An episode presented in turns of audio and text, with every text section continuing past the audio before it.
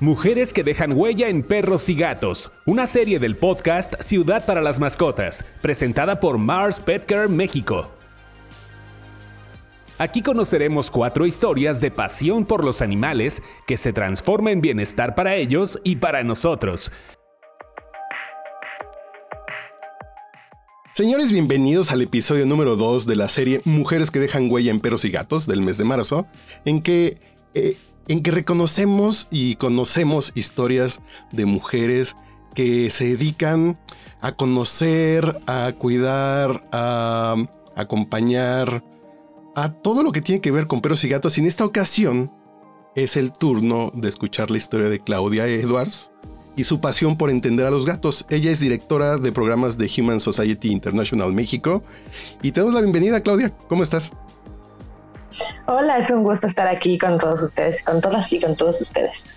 Y lo que queremos hacer en Ciudad para las Mascotas, un podcast presentado por Mars Pet Care México, es sensibilizar toda la comunidad sobre cómo las mascotas hacen nuestro mundo mejor y nos ayudan a que nos sintamos más conectados o a que estemos más sanos, más seguros y más felices.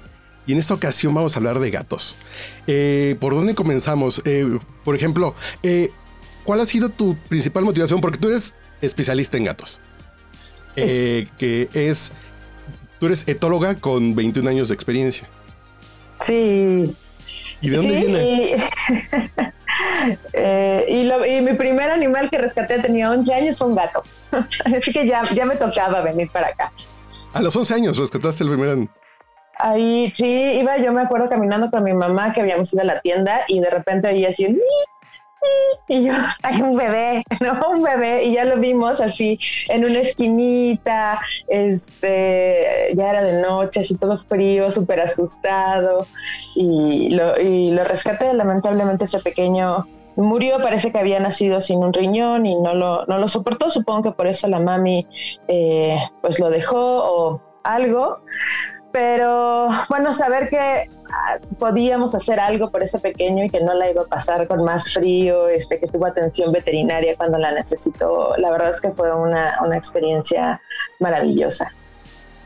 Y eh, eh, entonces tu carrera, además de los 21 años profesionales, pues tienen unos, como unos 10 años más atrás de pasión, que siempre has sido y apasionada de los gatos o de los animales en general.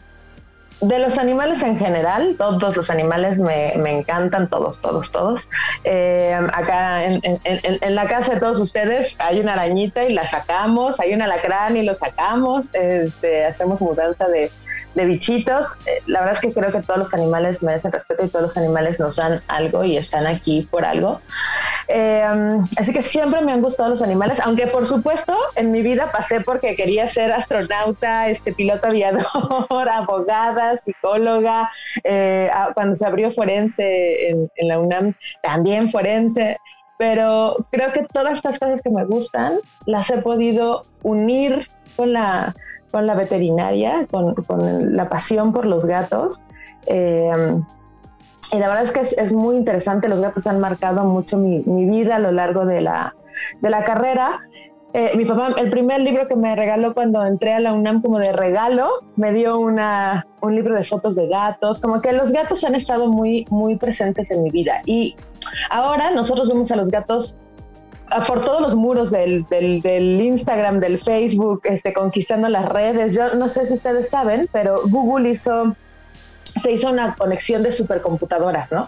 Conectaron creo que 10.000 computadoras para tener una, un cerebro súper inteligente y una vez que tuvieron esta red eh, neuronal de, computadoras unidas, le pusieron una orden y le dijeron, ok, Google busca eh, lo más importante que creas en este momento y lo que encontró Google fueron gatos.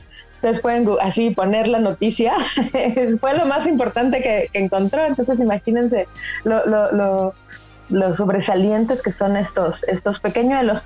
Antes, por lo menos en la veterinaria, no era tanto así.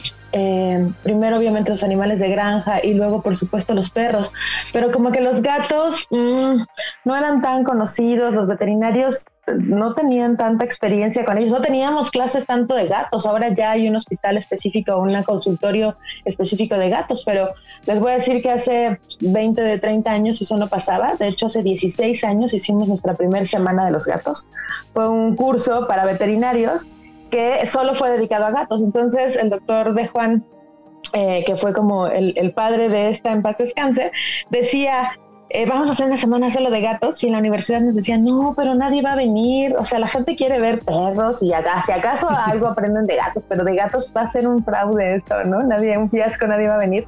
Y al final tuvimos que abrir una sala simultánea ese mismo día y hace 16 años hacemos esta Semana de los Gatos, de verdad con un éxito increíble con muchas personas que ahora ya tienen consultorios y hospitales completos solamente de gatos. Así que esto ha sido una revolución súper interesante y ser parte de ella y verla eh, crecer, eh, nacer y crecer es muy, muy bonito. Y, en tu labor del día a día eh, como, como directora de en, en, en Human Society International, ¿qué haces? ¿Cuáles son los retos? ¿Cuál es la misión? ¿Qué es lo que hace esta, esta organización? Pues nosotros somos una organización de bienestar animal y hacemos de muchas cosas. Por ejemplo, trabajamos eh, cuando hay desastres y es muy bonito, la verdad es que poder ayudar eh, gatos, perros y otras especies cuando, cuando hay desastres naturales. Yo tuve la oportunidad de ir a, Haití cuando el huracán Matthew, a la explosión del volcán de fuego en Guatemala, eh, atender animales en los terremotos del 2017. Este tipo de cosas eh, donde podemos ayudar a los a, las personas también, porque ayudamos a las personas a través de ayudar a sus animales, que ellos ya no se preocupen que sus animales van a estar bien y que ellos se dediquen a reconstruir. Y otra parte muy importante que hacemos es trabajar para... Eh, disminuir la crueldad y eh, entrenamos autoridades para que puedan identificar señales de maltrato. Y creo yo que los gatos son una de las especies más maltratadas. Todavía hay muchos mitos. Eh, yo tuve la oportunidad, no sé si se acuerdan de un programa que se llamaba La Mano Peluda.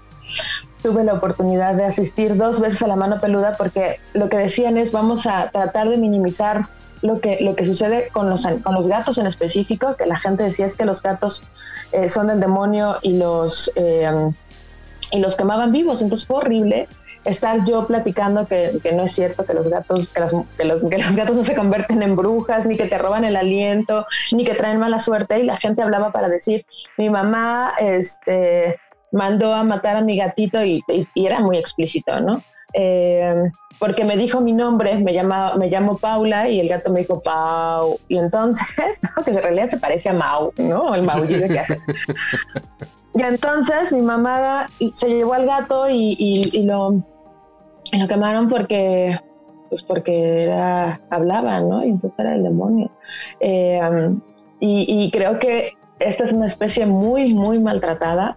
Eh, que necesita, por supuesto, que la gente sepa que les duele, que sepamos cómo identificar el dolor en los gatos. Los gatos tienden a tener dolor eh, silencioso porque ellos son depredadores, pero también son presas. Entonces tienden a esconder el dolor. Así que es muy importante que nosotros y las autoridades puedan identificar todas estas cosas y por supuesto trabajar por una cultura de la, de la compasión en el país para que los, los gatos, los humanos, pues tengamos menor sufrimiento. ¿Y cuál podrías decir que son de tus experiencias más significativas en, eh, en estos casos de, de, desastres naturales? Cuando van a brindar apoyo a los animales, eh, ¿como qué experiencias te has topado en, erupciones, en, huracanes o en temblores?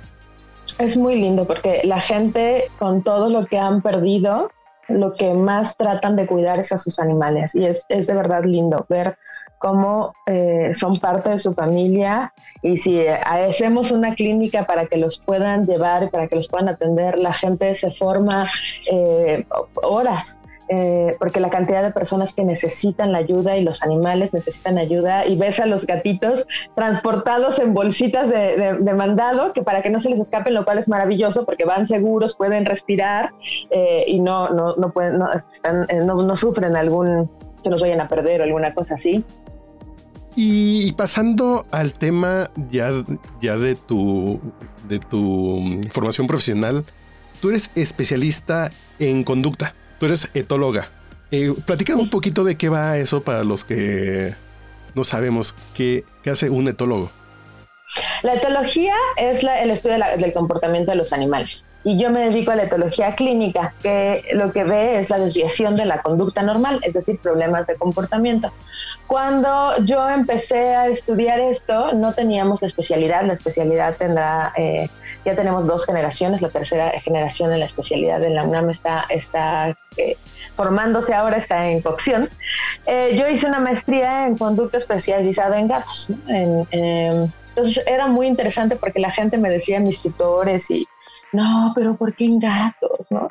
La, psicología, la, etología se hagan de cuenta una especie de psicología, ¿no? Entonces me decía, ¿quién va a llevar a su gato al psicólogo? ¿Quién va a entrenar a los gatos? Los gatos no, no, no cambian, ¿no? Ellos son como son. Y por supuesto que son como son, y por supuesto que respetamos a los gatos, eh, y ese es siempre el espíritu de la etología. Pero hay ciertas cosas que estresan mucho a los, a los, a los gatitos.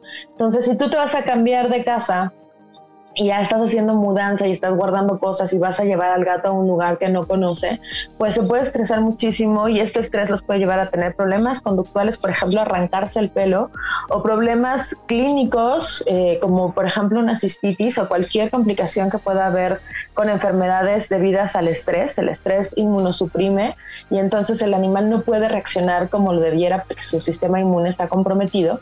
Eh, y hay cosas que nosotros podemos hacer para ayudarle al gato a pasar esta transición mejor. Entonces, claro que sabemos que es un gato y sabemos qué cosas necesita, pero también podemos ayudarlos a transformar eh, situaciones que pueden ser muy estresantes para ellos en situaciones que no lo sean y que, y que estén bien, ¿no?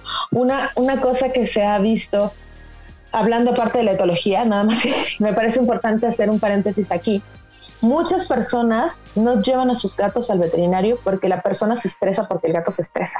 Entonces es impresionante porque el gato va mau, mau, mau, mau, mau, media hora en el camino. La frecuencia en la que maullan los gatos es la misma frecuencia en la que un bebé llora. Así que todavía si, la, si, quien tiene el gato es una mujer, se estresa todavía más porque el umbral que nosotros tenemos para, para eh, responder a este llanto es más bajo que el de los hombres. No significa que, que, los dos no se, o sea, que uno no se estrese. Lo que pasa es que las mujeres empezamos antes a sentir angustia en este umbral. Y entonces muchas personas se esperan hasta que ya el gato está mucho más enfermo para poder llevarlo al veterinario y cuando dicen, no, bueno, ya ahora sí, ya, ya es súper necesario. Entonces muchos gatos tienen atención veterinaria tardía por la angustia del tutor de llevar al gato, que el gato va todo estresado, que la persona se estresa, que el gato la pasa mal y, esto va en detrimento de ellos. Y una de las cosas que, que, a mí me gusta decir a las personas es que esto puede ser el que podemos minimizar, que los gatos pueden ir al consultorio con mucho menos estrés para que ellos puedan tener atención veterinaria pronta.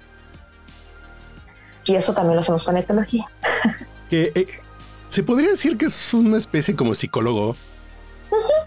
Sí, la verdad es que sí. Mucha gente me decía, sobre todo al principio, eh, ay, ¿y qué pones al gato en el diván? y entonces, cuando yo empecé a hacer consultas, tenía un diván y ahí acostaba a la gente.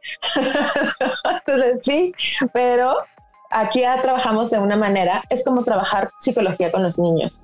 Por supuesto que vemos al, gatito y platicamos con él. Quiero decir que yo observo la conducta del gato, veo sus expresiones faciales, veo, eh, obviamente oigo sus maullidos, vemos cómo se comporta y ahí es donde el gato nos habla a nosotros y eso lo sumamos con la información que nos da su familia igual que sucede con los niños.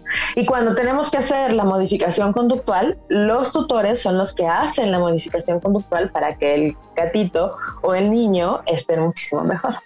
Y, por ejemplo, eh, tú tienes maestría en ciencias y doctorado en ciencias. Eh, ¿Son en este sentido de la, del comportamiento? La, maestría sí. De hecho, mi tesis de, la maestría, estoy muy orgullosa de mi trabajo. mi tesis de la maestría eh, mi, objetivo era demostrar que los gatos se apegan a sus tutores eh, y los ven como, como base de seguridad, igual que lo hace un niño con su mamá o los perros con las personas.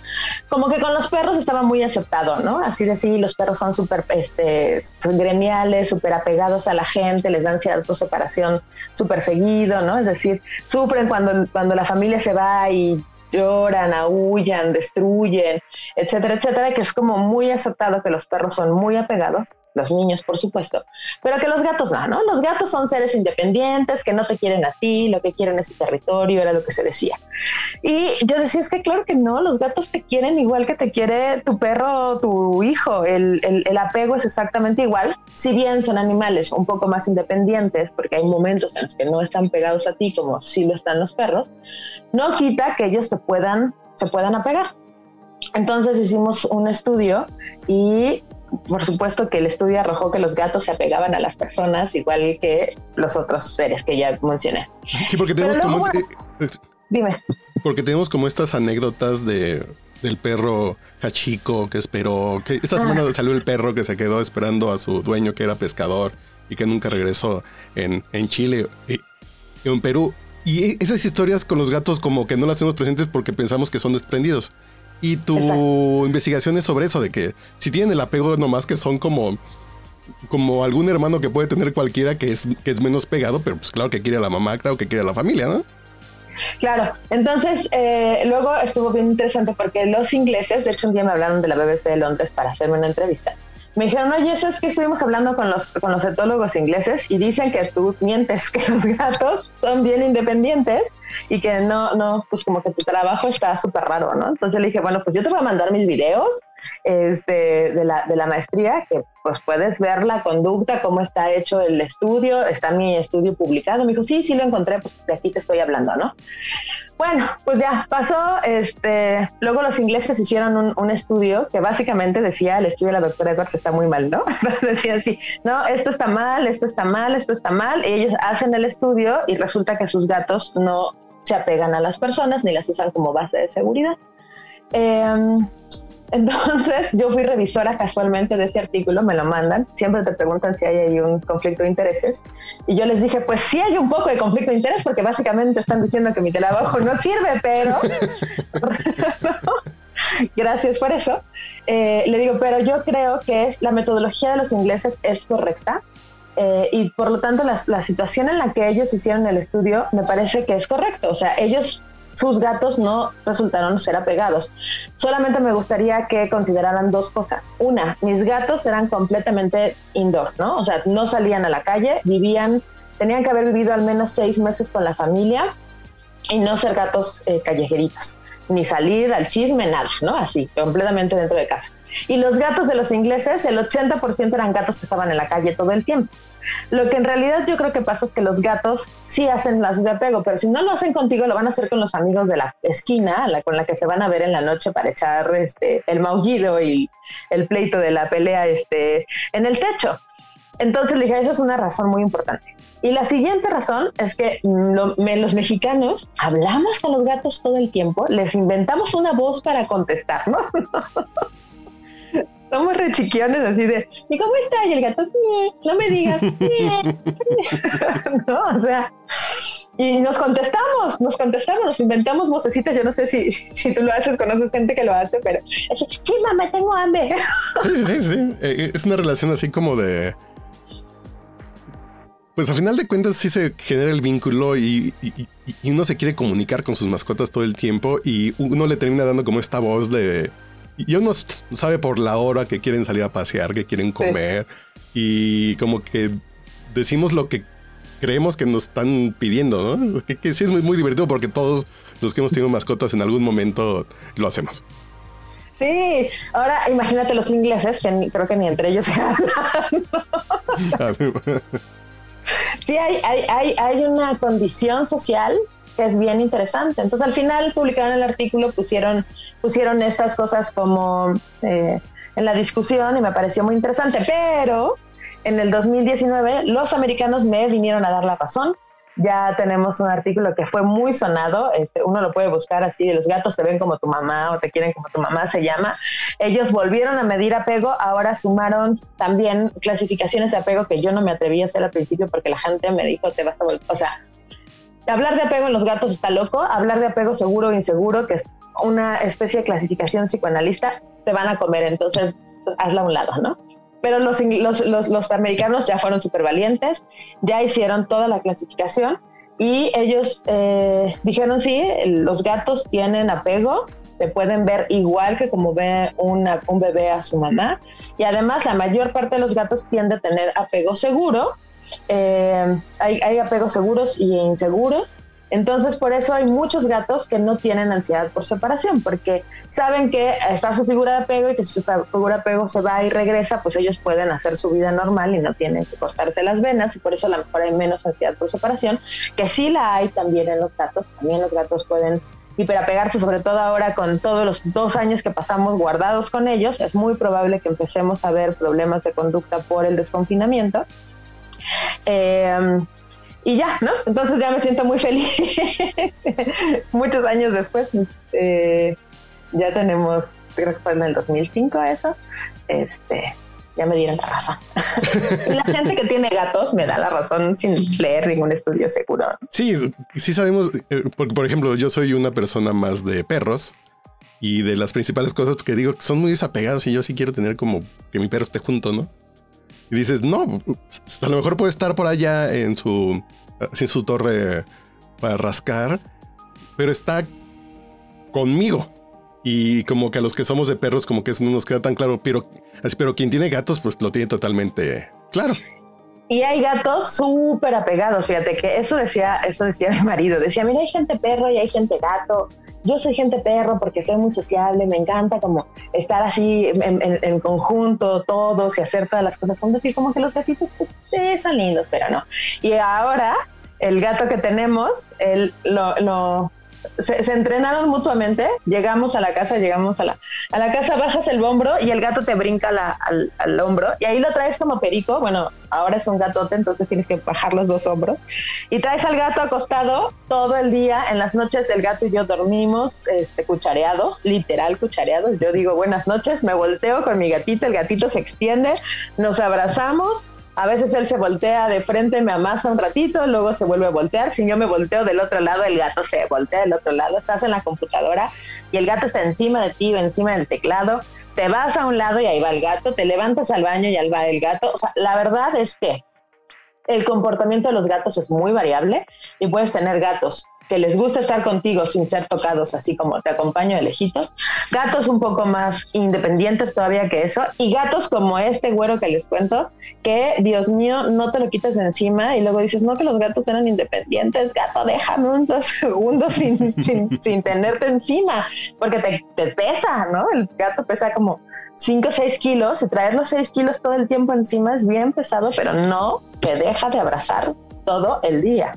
Entonces, Claudia, ¿cómo podríamos cerrar toda esta misión que tienes tanto de, procurar el bienestar, pues, tanto físico, en, caso de, desastres y de contingencias, como en el tema emocional y de comportamiento de los gatos?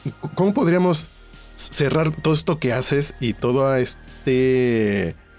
como todo esto que has hecho en tu carrera que tiene que ver en el sentido de, del bienestar? Pues creo que eh, lo podemos resumir en tratar de explicar a la gente y explicarnos de manera científica el funcionamiento de los gatos y, si, cómo piensan y cómo, cómo son.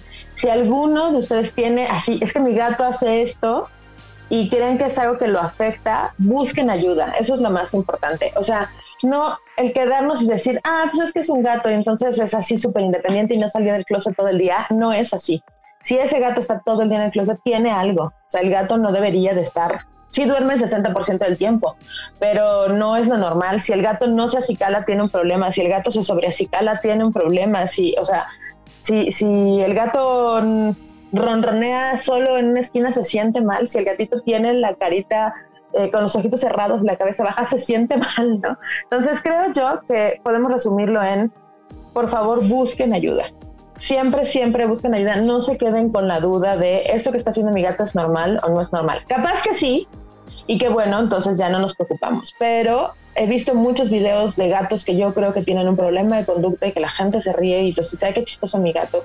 No, por favor, o sea, si es algo que el gato está dando vueltas hacia un lado, está cazando cosas que no existen, si está viendo hacia la pared, si cualquier cosa cambió de como ellos son normalmente, busquen ayuda, eh, sepan que habemos personas clínicos y, etólogos que podemos ayudarles a que el bienestar de ustedes, de los gatos y de la familia esté lo mejor posible. Podría ser como una analogía un poquito tonta de mi parte, pero es como el sensor del carro, como el foquito de llevar el carro al servicio que se prende y hay mucha gente que lo ignora. Y lo mismo con la conducta de nuestras mascotas. Cuando tengan una conducta diferente a la normal, vayan al doctor. No lo dejen pasar porque dicen, tú ya se le quitará, ¿no? No. Sí, así, así, tal cual. Así los gatos también tienen sus, foquitos rojos. Ahora les dicen red flags, ¿no? Exactamente. para, para estar in con, con... Pero exactamente, eso es súper importante, estar atentos a la, a las red flags y adopten, adopten, adopten, adopten, adopten. Hay muchos gatitos, sobre todo cuando tenemos y esterilicen.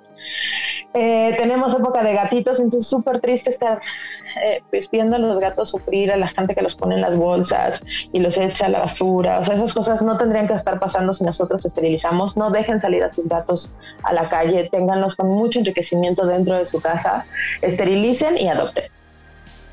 Claudia, muchísimas gracias por compartirnos tu historia y felicidades por lo que haces eh, desde el punto de vista de investigación, como lo que haces en tu labor diaria. Eh, muchas gracias porque eso es lo que queremos lograr con esta serie del mes de marzo, que es conocer historias de mujeres que en su día a día están enfocadas en que los perros y los gatos vivan mejor y comprenderlos, en tu caso, también comprenderlos un poquito mejor. Muchas gracias y nos seguimos escuchando en la serie. La serie del mes de marzo que es Mujeres que dejan huella en perros y gatos. Muchas gracias, Claudia. Muchas gracias. No dejen de compartir este podcast y seguirnos en nuestras redes sociales, Ciudad para las Mascotas en Facebook e Instagram.